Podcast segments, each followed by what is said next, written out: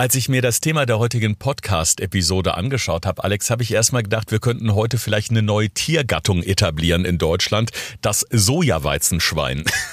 das, das gibt's ja in der Form noch nicht, also vielleicht lohnt sich mal ein Patent, aber es könnte um jetzt gerade mal so im Tierjargon zu bleiben, es könnte tatsächlich eine gute Eselsbrücke sein, denn sowohl Soja als auch Weizenprodukte als auch Schweinefleisch, das sind so drei Dinger, da steht dir als Ernährungsexperte ja manchmal der Schweiß auf der Stirn. Oh Gott, oh Gott, oh Gott, das Soja-Weizenschwein. Aber äh, sehr kreativ, Thorsten, also dafür Chapeau, Hut ab.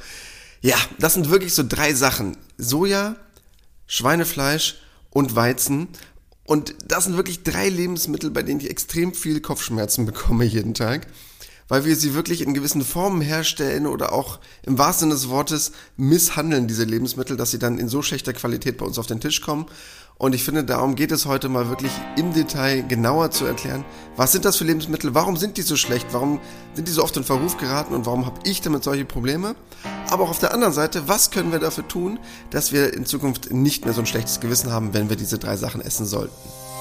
Gesund gefragt. Fünf Tipps für deine Gesundheit. Mit TV-Reporter Thorsten Slegers und Personal Trainer Alexander Nikolai. Damit ganz herzlich willkommen. Schön, dass ihr wieder dabei seid. Alex Endgegner sind heute Thema bei uns im Podcast. Und auch diese Episode wird natürlich unterstützt von unserem Partner, dem Evangelischen Klinikum Niederrhein. Und da möchten wir euch heute mal auf das Herzzentrum in Duisburg hinweisen, denn mehr als 3000 Operationen gibt es da jedes Jahr bei Herzerkrankungen und ähm, auf der Internetseite des Klinikums, die wir hier natürlich in den Shownotes verlinkt haben, könnt ihr euch das nochmal ganz gezielt anschauen. Es gibt da natürlich auch eine Online-Beratung, man kann Online-Sprechstunden buchen. In jedem Fall ist das Herzzentrum in Duisburg ein sehr etabliertes Haus in ganz Deutschland. Und ja, wenn man es mit dem Essen übertreibt oder sich schlecht ernährt, auch das hat natürlich was mit der Herzgesundheit zu tun. Von daher kommt dieses heutige Thema wirklich äh, wie gerufen, denn man kann natürlich sehr präventiv unterwegs sein, wenn man seinen Ernährungsplan zusammenstellt, Alex. Und diese drei Dinge, die wir heute ansprechen wollen, das ist einmal Soja, das sind Weizenprodukte und das ist das Schweinefleisch. Das macht natürlich eine Menge in unserem Körper. Wir wollen uns erst erstmal dem Schwein widmen, sozusagen, dem Schweinefleisch. Ähm, ich muss beichten, ich habe gestern Abend auch ähm, ja, ein Wiener Schnitzel gegessen, ist natürlich auch Schweinefleisch. Hin und wieder ist das wirklich lecker, aber du sagst natürlich Obacht, denn gerade Schweinefleisch ist ein sehr, sehr fettiges Produkt, was auch das erste Problem ist. Okay, wäre es jetzt natürlich ein Original Wiener Schnitzel, wäre es ja aus Kalb, aber ich weiß schon, worauf du hinaus willst.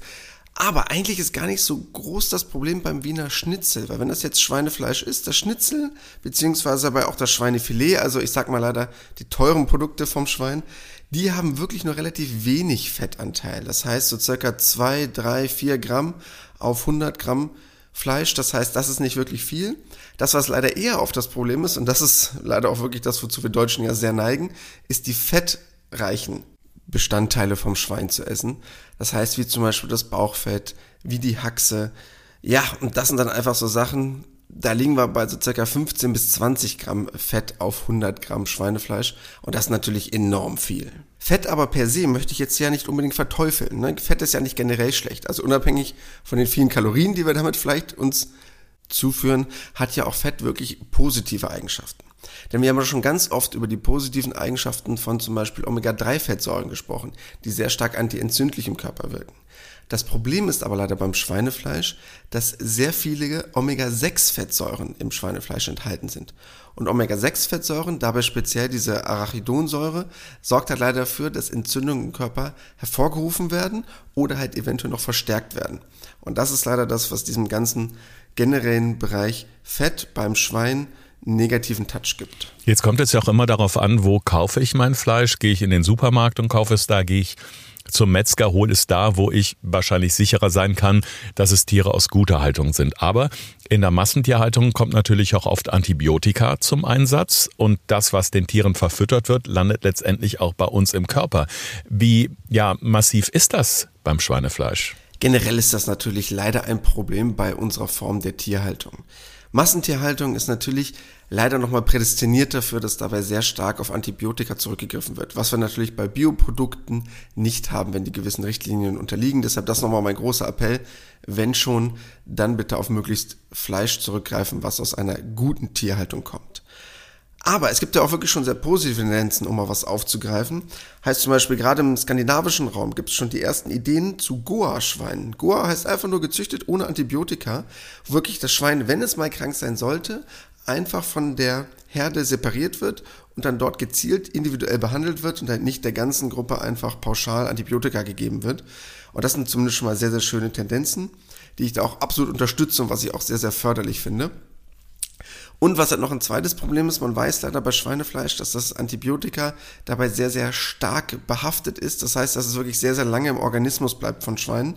Und deshalb ist das wirklich ein Punkt, wo man ganz stark auf die Auswahl seiner Lebensmittel achten sollte und auch auf den Kauf von den richtigen Produkten. Jetzt sagst du selbst immer im Podcast, du möchtest nichts verbieten, aber du möchtest zumindest irgendwie für gewisse Dinge äh, sensibilisieren. Das heißt, äh, wir müssen jetzt nicht komplett auf Schweinefleisch verzichten, aber was wäre denn ja, so ein, so ein Rhythmus, äh, wo du sagen wirst, okay, äh, das geht. Also einmal die Woche, zweimal die Woche oder würdest du sagen, lieber nur einmal im Monat? Wir müssen halt leider jetzt stark differenzieren. Denn ich könnte halt auf der einen Seite das absolute Negativbeispiel essen, also die Schweinshaxe aus Massentierhaltung. Oder das absolute Positivbeispiel von mir jetzt mal rausgesucht, ja, das Schweinefilet aus Biohaltung. Also du merkst, worauf ich hinaus möchte, beziehungsweise ihr, unsere lieben Zuhörer und Zuhörerinnen, es ist halt wirklich ein riesengroßer Unterschied.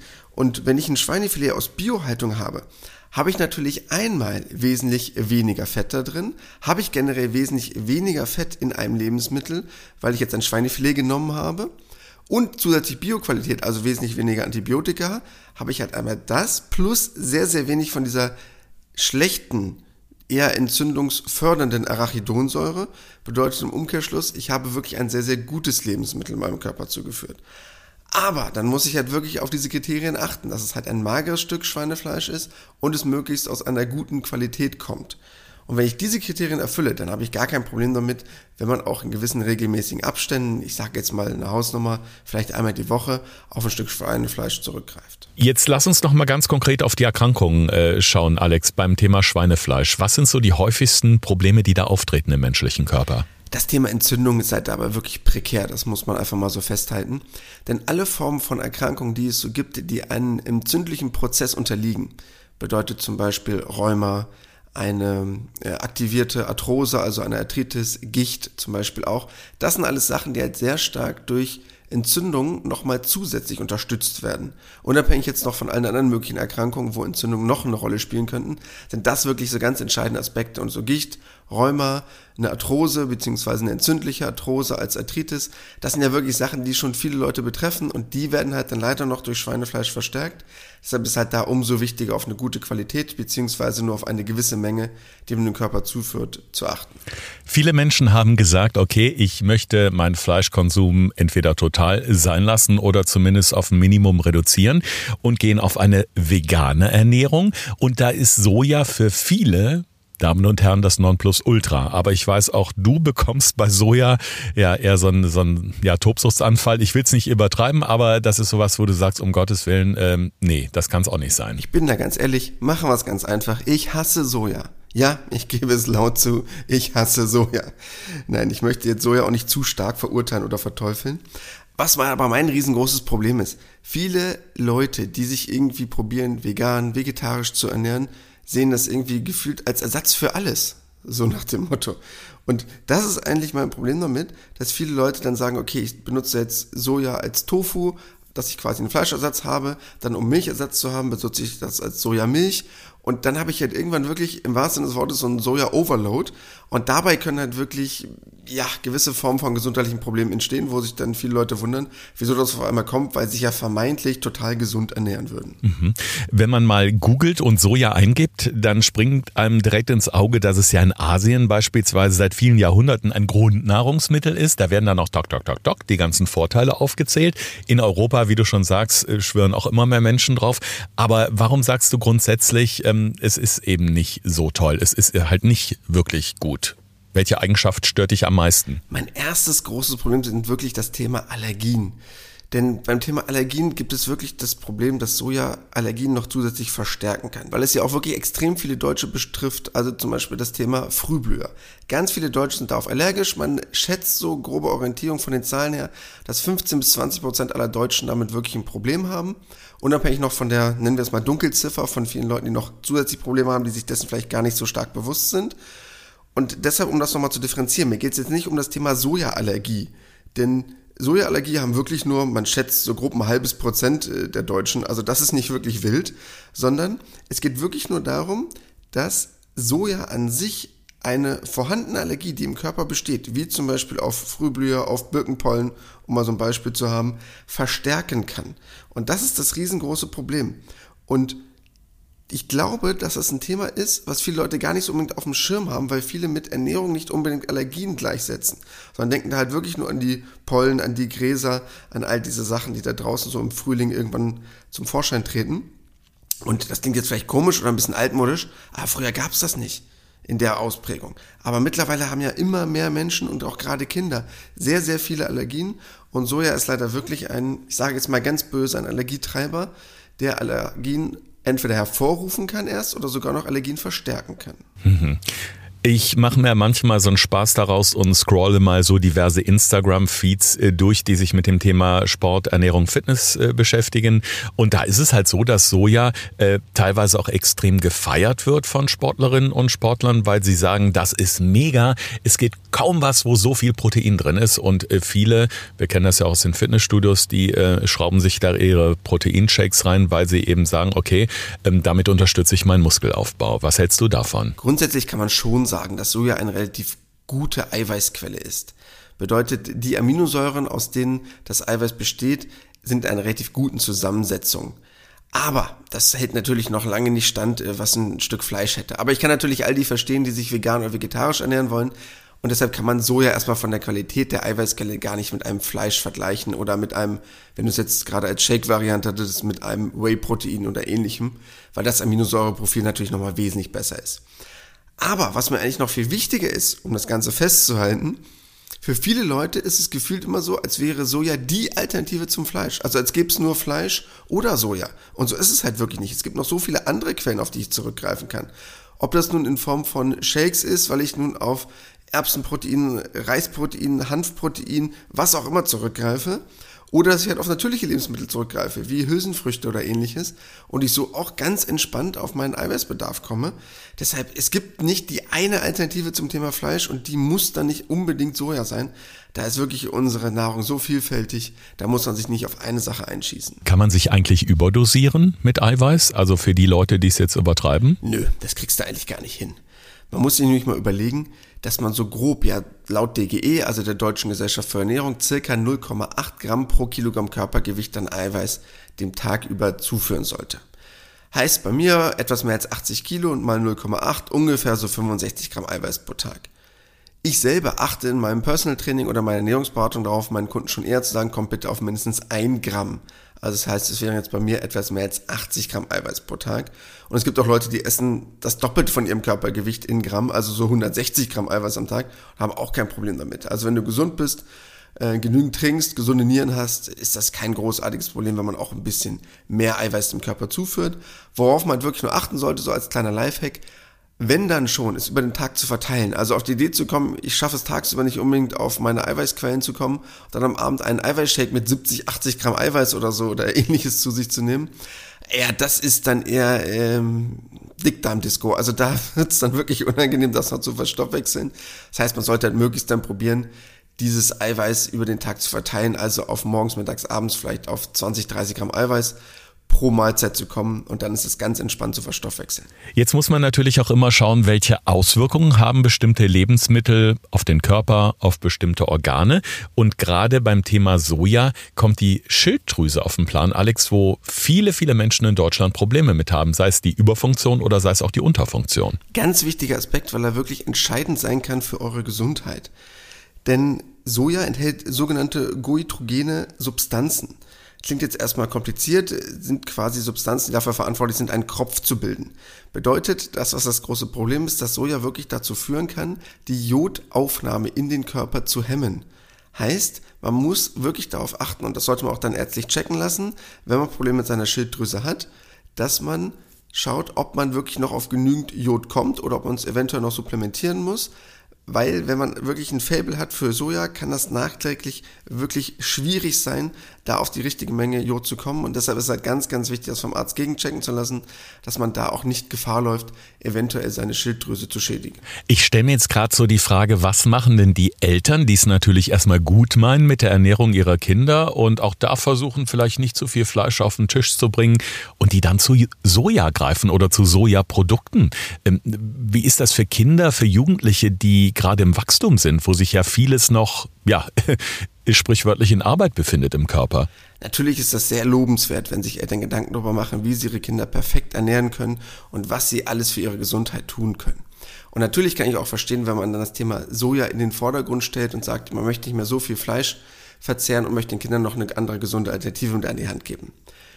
Für Kinder im fortgeschrittenen Alter ist das auch nicht wirklich ein großartiges Problem, aber ich sag mal, im Säuglingsalter ein absolutes No-Go. Wirklich ganz entscheidend, es sollte niemals sojabasierte Ersatznahrung geben in Bezug auf sonstige Milchprodukte, die man vielleicht sonst genommen hätte. Das heißt, bitte nicht sojabasierte Ersatznahrung nehmen. Ganz, ganz entscheidende Aspekte, auch nicht mit Sojamilch oder ähnlichem zubereiten. Denn man weiß noch nicht, wie sich diese Isoflavone, also die sekundären Pflanzenstoffe, die sehr, sehr stark in Soja vorhanden sind, auf Kinder auswirken können. Im späteren Kindesalter ist das kein wirkliches Problem, aber im Kleinkind, Säuglingsalter sollte man möglichst darauf verzichten erstmal. Lass uns doch mal gucken, was aus Soja so gemacht wird, Alex. Ähm, du freust dich immer, wenn es Tofu gibt, oder? oh, Thorsten, hau mir ab mit Tofu, das kann ich ja nicht leiden, ne? So, kleine äh, Sidekick-Geschichte aus meinem Leben. Letzten Sommer bei einer Grillparty musste ich nämlich mal Tofu auf den Grill legen für eine Person. Und dann habe ich die ganze Zeit angeguckt und so gedreht und gewendet. Bleibt Medium. Ja. Und dann habe ich halt einfach nur festgestellt, es ist jetzt warm, aber mehr halt auch nicht. Keine Ahnung, wann das fertig war. Nein, ich will es auch nicht Tofu zu sehr verteufeln. Aber ich bin halt gar kein Tofu-Freund. Wenn dann eher noch, bin ich ein Freund von Tempeh. Sagt dir das denn was, Thorsten? Ich habe es noch nicht probiert. Ich kenne es aus, äh, vom Hörensagen von Kolleginnen. Ja, es hört sich jetzt böse an, also bitte nicht krumm nehmen, aber ich glaube, es ist so ein Frauending. Also ich, ich kenne keinen Mann, wirklich nicht, der schon mal Tempeh gegessen hat, aber ich höre es von ganz vielen Frauen. ja gut, jetzt hörst du es halt nochmal von einem Mann. Es gibt aber halt einen riesengroßen Unterschied, denn Tofu besteht ja auch generell erstmal aus Sojabohnen. Also um Tofu herzustellen, werden einfach diese Bohnen eingeweicht und püriert und anschließend diese faserigen Bestandteile der Bohnen ausgesiebt. Und so entsteht quasi Sojamilch, die wird dann gekocht, dann kommt ein Gerinnungsmittel dazu und das lässt dann dieses Eiweiß ausflocken. Und Tempeh hat jetzt einen riesengroßen Unterschied dahingehend, denn erstmal besteht es natürlich auch aus Sojabohnen. Aber der Unterschied liegt halt in der Herstellung. Und für Tempeh werden diese geschälten und gekochten Sojabohnen halt mit einem Edelschimmelpilz versetzt und dann wirklich 48 Stunden lang fermentiert. Und das sorgt halt einmal dafür, dass es einen nussigen Geschmack hat, also auch noch etwas anderen Geschmack hat und ein bisschen interessanteren, finde ich persönlich, weil Tofu irgendwie für mich gefühlt keinen hat, hängt ja davon ab, was man daraus macht. Aber, was eigentlich viel entscheidender ist, es sorgt dafür, in diesem Herstellungsprozess der Fermentation, wovon ich generell ein riesengroßer Freund bin bei Lebensmitteln, nicht nur bei Tempeh, die schlechten Bestandteile vom Soja abzumildern und die guten hervorzuholen, was zum Beispiel unsere Magen-Darm-Gesundheit angeht, das Wachsen der guten Magen-Darm-Kulturen. Und deshalb ist Tempeh der riesengroße Vorteil im Vergleich zu Tofu. Deshalb, wenn dir mal langweilig ist, geh mal shoppen, guck mal in die Regale in deinem Supermarkt des Vertrauens und äh, guck mal, ob du dort Tempeh findest. Probier das mal. Ich wette, das wird dir tausendmal besser schmecken als Tofu und ist auch noch wesentlich gesünder. Gut, dann machen wir jetzt mal einen gedanklichen Haken ans Tofu und wenden uns mal deinem dritten Endgegner zu, nämlich dem Weizen. Wir haben vor geraumer Zeit, noch gar nicht so lange her, hier im Podcast über die Weizenwampe gesprochen, eben darüber, dass Weizen dick macht. Und äh, wer mal ähm, ja im Netz so ein bisschen danach schaut, nach den negativen Eigenschaften von Weizen, der sieht relativ schnell so Schlagzeilen, die zum Beispiel heißen, Weizen ist eine Zuckerbombe. Berechtigt? Leider ja, aber leider deswegen, weil wir einfach nur Mist aus Weizen herstellen. Und das ist mein riesengroßes Problem. Denn mein Endgegner ist ja das Toast, was im Supermarkt liegt und vorgeschnitten ist und leider sehr, sehr, ja, eine reine Zuckerbombe ist, um es mal ganz einfach zu sagen. Denn ich habe ja kein Problem generell mit Getreide, das weißt du ja auch. Ich bin ja auch ein Kohlenhydratverfechter. Ich habe auch gar kein Problem mit Vollkorn, finde ich auch sehr gut. Super für den Insulinspiegel, perfekt für eine langfristige Sättigung. Aber das, was wir halt aus Weizen machen, und das ist das riesengroße Problem, durch unsere Herstellungsprozesse wird es halt sehr, sehr arm an Nährstoffen. Bedeutet, wir haben ein relativ kalorienreiches Lebensmittel, bezogen auf die Menge, die wir dem Körper zuführen, mit einer sehr, sehr geringen Nährstoffdichte. Bedeutet leider am Ende des Tages ist es dann wirklich so, dass es kaum noch einen Unterschied macht, ob es nun das Stück Toast ist oder das Stück Zucker. Sind wir mal ganz ehrlich. Wir haben ja auch darüber gesprochen, dass eben extrem viel für den Markt produziert wird von Weizen und deswegen auch diese sehr schlechte Verarbeitung ähm, da ist, leider Gottes. Was sind so die besseren Alternativen? Also klar, es ist nicht das Brötchen vom Bäcker, wo jedes Brötchen aussieht wie das andere, weil es wirklich die sogenannten Billo-Brötchen sind, wie, wie wir sie mal getauft haben hier. Was wäre jetzt eine gesündere Alternative, dass ich das einfach so ein bisschen aus meinem Alltag verdränge? Zuerst einmal kann ich natürlich die einfachste Variante von schlechten Weizen zu guten Weizen wechseln. Heißt, ich kann ja von meinem Billo-Weizen, der wirklich sehr schlecht verarbeitet wurde, auf Weizen Vollkorn setzen. Dann habe ich einfach nur das Schlechte gegen das Gute getauscht. Damit kann ich ja zumindest schon mal erstmal leben. Dann, zweiter Punkt, ganz entscheidend, welchen Bäcker wähle ich? Also auf einen guten Bäcker zu achten. Dass ich mich in meiner Umgebung mal umschaue, wo kann ich wirklich qualitativ hochwertiges Brot oder Brötchen kaufen und nicht, sorry, von dem ähm, Billo-Laden um die Ecke. Du kennst vielleicht diese Läden, wo man mit so einer Zange hingehen kann und dann so aus so kleinen Plastikdingern sich so Brötchen rausziehen kann. Also sorry, ich will jetzt niemand verunglimpfen, aber das sind halt wirklich Brutstätten für schlechte Brötchen. Da kommen halt irgendwelche Teiglinge in tiefgefroren angefahren und die sind natürlich ja nicht wirklich nährstoffreich, sind auch oft aufgrund von gewissen Backtriebmitteln extrem äh, schlecht, was jetzt äh, Gluten und die Unverträglichkeiten damit angeht. Also das ist wirklich sehr, sehr schwer. Und deshalb sollte man darauf wirklich achten, erstmal den Bäcker seiner Wahl herauszusuchen. Damit hat man schon mal ganz viel gewonnen. Oder natürlich ansonsten auf andere Getreidesorten umzusteigen, wie zum Beispiel Dinkel. Oder wenn man halt generell ein Problem hat mit Unverträglichkeiten, was jetzt auch Gluten angeht oder ja, Reizdarmsyndrom oder ähnlichen Geschichten, halt eventuell auf Pseudogetreide umzusteigen, weil das halt auch noch eine gesunde Alternative wäre. Okay, also es kommt mal wieder auf die Zubereitung an. Es, soll schnell gehen, es soll billig sein. Also das, was natürlich auch immer, ja, leider Gottes gewünscht ist. Aber es wird halt einfach ein bisschen mehr Zeit kosten, sich mal mit dem Bäcker zu unterhalten. Vorausgesetzt, der Bäcker hat überhaupt Lust, äh, Antworten auf die Fragen zu geben, die äh, ihm so gestellt werden. Also ich würde dich gerne mal beim Brötchenkauf sehen, Alex, und gerne mal schauen, wie da argumentiert wird. Hast du das schon mal gemacht eigentlich? Ja, ich habe das wirklich gemacht. Das heißt, ich habe mich umgeschaut. Ich kenne mich natürlich in Hannover auch ein bisschen aus aus. Aber als ich umgezogen bin, habe ich mir mal angeschaut, was in meiner Umgebung für Bäcker sind. Natürlich kannte ich davon schon ein paar, aber die, die ich mir rausgesucht hatte, so meine Favorites, bin ich hingegangen und habe ihn gefragt, du, wie stellst du deine Brötchen her, wie passiert das bei euch? Und er hat zu mir gesagt, ganz einfach, Wasser, Mehl, Hefe, Salz und dann die wichtigste Zutat, Zeit. Heißt, die Brötchen sind wirklich 72 Stunden in der Vorbereitung vom Teig her heißt das Brötchen, was ich heute esse, hat er vor drei Tagen schon quasi angefangen zuzubereiten. Und wenn die Brötchen ausverkauft sind, dann ist fertig, weil es keine neuen Brötchen gibt in dem Moment. Und genau sollte das leider sein bei einem gesunden und guten Bäcker. Weil ich will nicht den haben, der irgendwelche Teiglinge, sorry, irgendwo aus Polen oder aus dem Ausland importiert hat, die kurz in den Ofen schmeißt und fertig. Nichts gegen Polen jetzt, aber gegen irgendwo billig vorkonfektionierte Teiglinge, äh, ja, wo ich nicht weiß, was drin ist, wo irgendwelche komischen Backtriebmittel verwendet werden und Co., womit ich einfach nichts anfangen kann und was ganz ehrlich ich mir dann auch wert bin und sage, dann investiere ich lieber die 10, 20 mehr für ein gutes Brötchen, anstatt dann irgendeinen Schrott zu essen, den ich mir nicht zumuten möchte. Absolut. Und es ist auf jeden Fall ein äh, gutes Argument für die Wohnlage und sich für eine Wohnung zu entscheiden, die neben einem guten Bäcker liegt. Nicht schlecht. Sehr ja, schön. Genauso habe ich es gemacht. Nein, natürlich kann man auch so seine Wohnlage aussuchen, je nach Wahl des Bäckers. Aber ich bin auch so bereit, für einen guten Bäcker eine etwas längere Strecke zu gehen oder zu fahren oder wie auch immer dorthin zu kommen. Da ist mir kein Weg zu weit für. Ja. Schlechte Weizenprodukte haben angeblich auch ähm, eine schlechte Wirkung auf Kinder, auf Jugendliche. Und da gab es zum Beispiel Untersuchungen, von denen ich gelesen habe. Ich weiß natürlich nicht, ob die studienbasiert sind, aber ich fand den Aspekt ganz spannend und darum würde mich da deine Meinung mal interessieren. Da hieß es nämlich, dass Weizen eine ähnliche Wirkung hat wie Suchtdrogen oder haben kann und äh, so die neurologische Entwicklung von Kindern und Jugendlichen stören kann. Ja, die Gliadine, das sagt jetzt euch wahrscheinlich nicht wirklich was.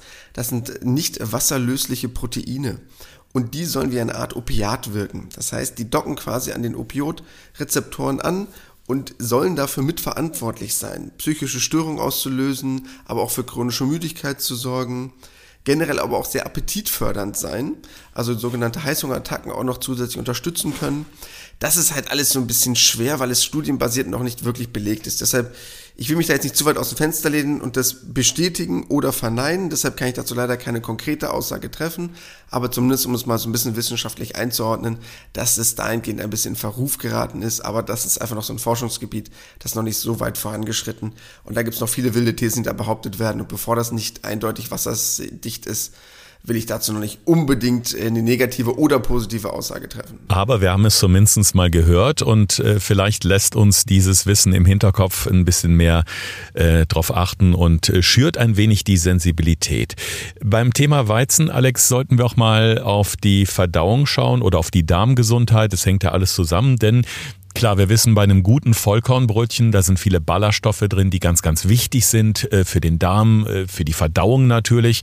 Wenn wir jetzt schlechten Weizen haben, dann ist ja der Umkehrschluss, der stört das Ganze in irgendeiner Form. Wie wirkt sich das aus? Ich glaube, viele denken erstmal an solche Themen wie Glutenunverträglichkeit, Zöliakie, aber damit möchte ich erstmal so ein kleines bisschen als Vorurteil aufräumen, denn das betrifft wirklich die deutsche Gesellschaft nur in einem Promillbereich.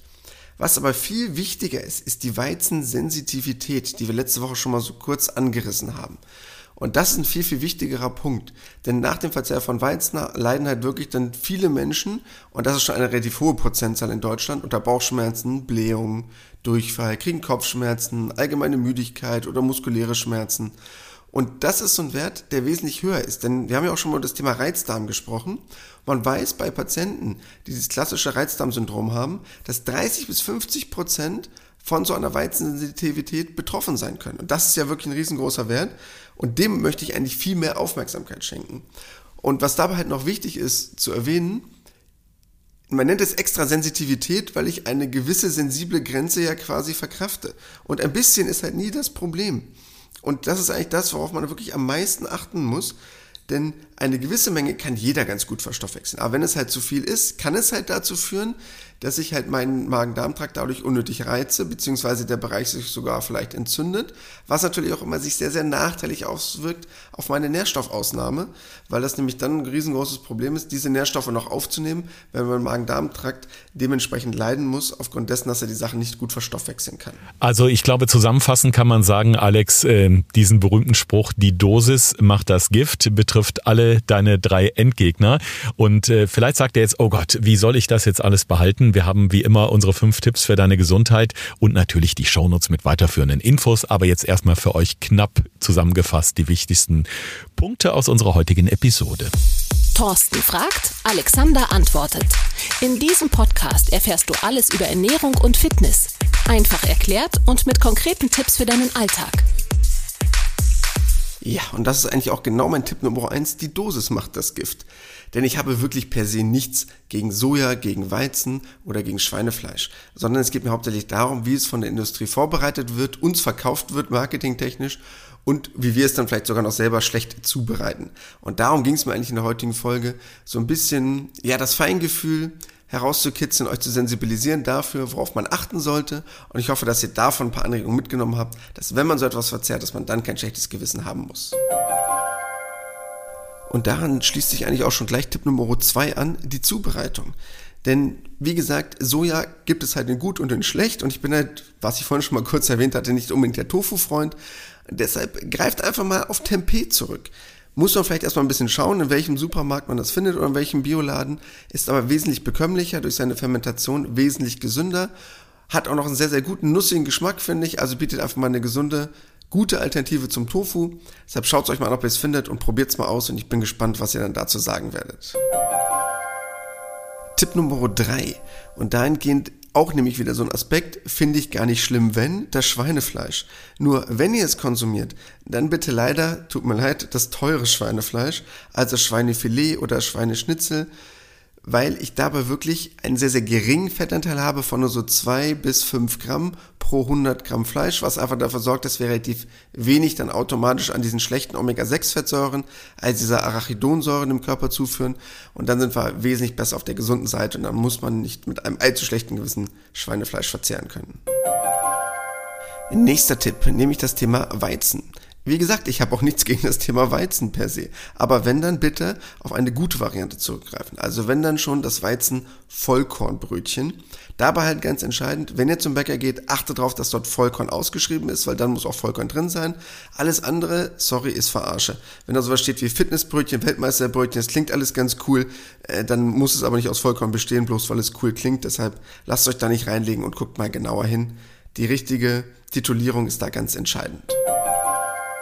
Und der letzte Tipp, um deshalb auch nochmal das Ganze klarzustellen und zusammenzufassen, ich habe nichts gegen Soja per se, weil es ein gutes Aminosäureprofil hat, das magere Stück Schweinefleisch oder das Weizen-Vollkornbrötchen. Am Ende des Tages ist es wirklich entscheidend, dass ich probiere, und darum ging es mir in der heutigen Folge, auf die möglichst beste, gesündeste Variante dieser einzelnen Lebensmittel zurückzugreifen dann können wir uns auch wirklich vielfältig und gesund ernähren, müssen nicht ein einzelnes Lebensmittel verteufeln, weil ich davon eh kein Freund bin, weil ich glaube auch, das geht nach hinten los, wenn man sich etwas komplett und extrem verbietet, aber vielleicht so ein bisschen sensibler mit diesen einzelnen Lebensmitteln umzugehen und sich darüber Gedanken zu machen, in welcher Menge man das dem Körper zuführt. Und da braucht man sich langfristig auch keine Gedanken machen um seine Gesundheit. Ja, das ist doch ähm, ein, ein wenig tröstlich, sag ich mal, denn ganz viele Sachen auf meinem Speiseplan dieser Woche, äh, ja, die kommen mir gerade so in den Sinn zurück. Und ich glaube, da waren viele dabei, ähm, die du mal direkt aussortieren würdest. Aber darum machen wir diesen Podcast, dass wir uns ein wenig bessern in Zukunft, richtig? Ja, das ist ja auch generell der Fokus unserem Podcast. Wir wollen ja niemanden in die Ecke stellen oder etwas Bestimmtes explizit verbieten oder irgendwas ähnliches, sondern nee, einfach die Gedanken mal so ein bisschen anregen und so ein bisschen die Sinne schärfen, dass man sagt, ah stimmt, ich habe schon ganz oft was aus Tofu gegessen, warum habe ich noch nie Tempeh probiert? Oder wenn ich schon Schweinefleisch kaufe, ja, komm, dann nehme ich vielleicht das Schweinefilet, auch wenn es einen Euro mehr kostet, aber das ist wesentlich gesünder. Oder, ach ja, stimmt, warum immer das einfache Weizenbrötchen, warum nicht mal das gesündere? Also wirklich einfach nur ein paar Alternativen anzubieten, um so nicht wirklich etwas zu verbieten, sondern den Genuss zu erhöhen, weil man weiß, ich habe auf etwas Gutes zurückgegriffen. Ja, das ist ein schöner Schlusssatz. Also, Hört gerne noch mal ein zweites Mal rein, wenn ihr denkt, Mensch, das muss ich mir noch mal genauer anhören. Das werde ich, glaube ich, nämlich tun, wenn wir diese Folge veröffentlicht haben, noch mal entspannt aufs Sofa legen und äh, Podcast hören. Und wir möchten euch gerne auch noch mal auf unseren Insta-Feed verweisen. Podcast gesund gefragt heißen wir da. Da gibt's immer noch mal mehr Informationen. Und es gibt oben in der Instagram-Bio auch einen Link zu unserer Website, wo immer tolle Tipps stehen, Videos, äh, teilweise saisonale Ernährungspläne, pipapo, also alles das, was ihr braucht, um wirklich gesund durchs Leben Leben zu kommen. Wir beide freuen uns sehr, wenn ihr nächste Woche wieder dabei seid und bis dahin bleibt schön gesund. Das war Gesund gefragt. Der Expertentalk mit Thorsten Slegers und Alexander Nikolai. Wenn es dir gefallen hat, abonniere gerne unseren Podcast und verpasse keine neue Folge mehr.